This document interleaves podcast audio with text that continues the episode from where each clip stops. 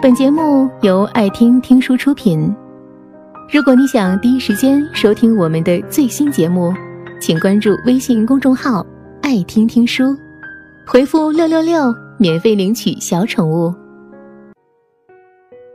很多美学方面的学者都认为，艺术家是有些先天与人不同的禀赋在，这种禀赋并非人人可以求得的。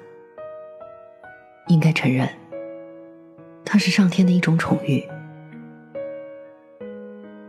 不过，对我们一般人来说，我们虽无法求得宠遇，却可以借培养后天的兴趣，来弥补这种遗憾。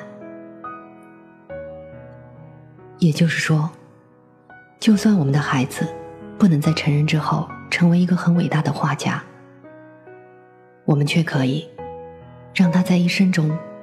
具有很好的艺术修养，以享受作为一个欣赏者的乐趣。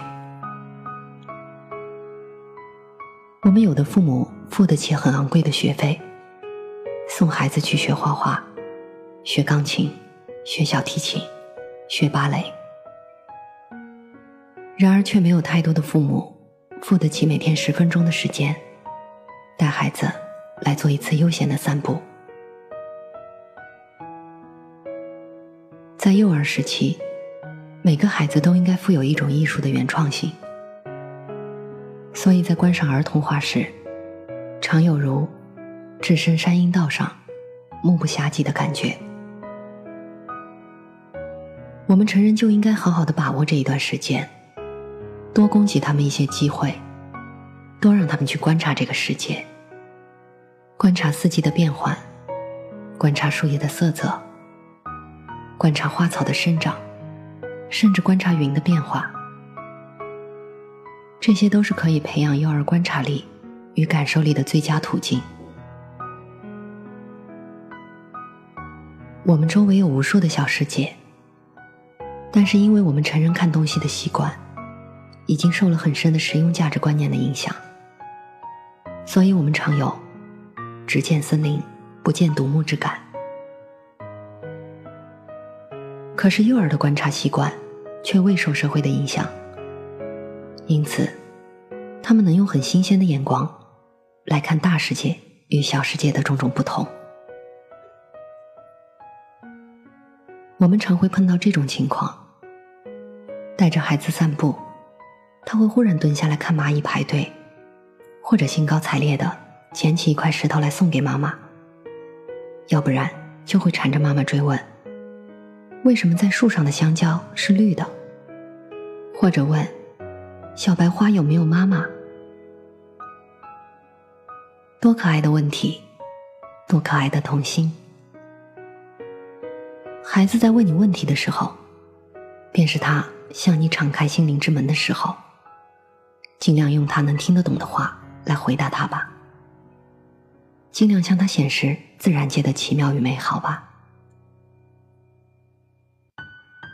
让我们与幼儿一起来做个欣赏者，从小对自然界的一切能欣赏与深入观察的话，就已在艺术教育上迈出了一大步了。但是，有一句很重要的话，我一定要说出来：千万不要揠苗助长，不要做得太过分。这句话在我心中梗了很多年。每次在看儿童画展的时候，在看报上报道哪个孩子得金牌的时候，在看哪个天才儿童因为幼小就到了外国，因而长大了就获得成功之类的消息的时候，我心里就觉得有一部分在疼痛，郁闷极了。今夜，我终于还是要把这句话说出来。我想问问你们的意见。为了那样的一种成功，牺牲了一个孩子幸福的童年，到底值不值得？我很敬佩陈碧仙女士，对于她的成就，我一直极为感动。可是我一直想不透，陈女士的双亲如何舍得在孩子九岁的时候就让她离开，一个人到遥远的地方，受了那么多苦。只为了要他成为一个伟大的钢琴家。他们如何舍得？如何能够下那样的决定？我一直想不透。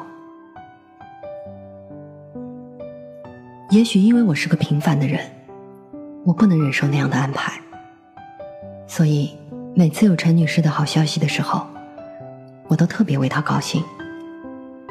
幸好她是天才，幸好他成功了，否则童年的孤单与寂寞要拿什么来补偿？但是天才到底不多。孩子的童年却只有一次，能让他们在没有任何竞争与压力之下，好好的过一个童年，是母亲该注意到的事。所以我不喜欢看儿童画展，更不爱看有金牌、银牌、第一名、第二名的儿童画展，看孩子们西装笔挺的上台领奖，后面父亲母亲。祖父祖母的热热闹闹的围了一大堆，有记者，有镁光灯，甚至还像模像样的发表一篇得奖感言。那可能是他记忆中最兴奋的一刹那。不过，多数都是他的父母记忆中最兴奋的一刹那。但是，然后呢？然后的接着来的日子呢？然后的接着来的比赛呢？除非他是个混小子，或者是个傻丫头，否则他一定会开始有心理负担了。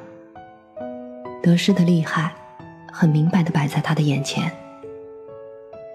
画图对他将不再是一种单纯的快乐，观察自然对他也不再是一种享受，而只是一种资料的储存，一个处心积虑要先人一步的生活的开始。他已不再是儿童了，或者，他心中有一部分已不再是儿童了。我很讨厌日本的儿童画，正确一点，应该说，我很讨厌日本老师拿出来参加儿童画展的代表作品。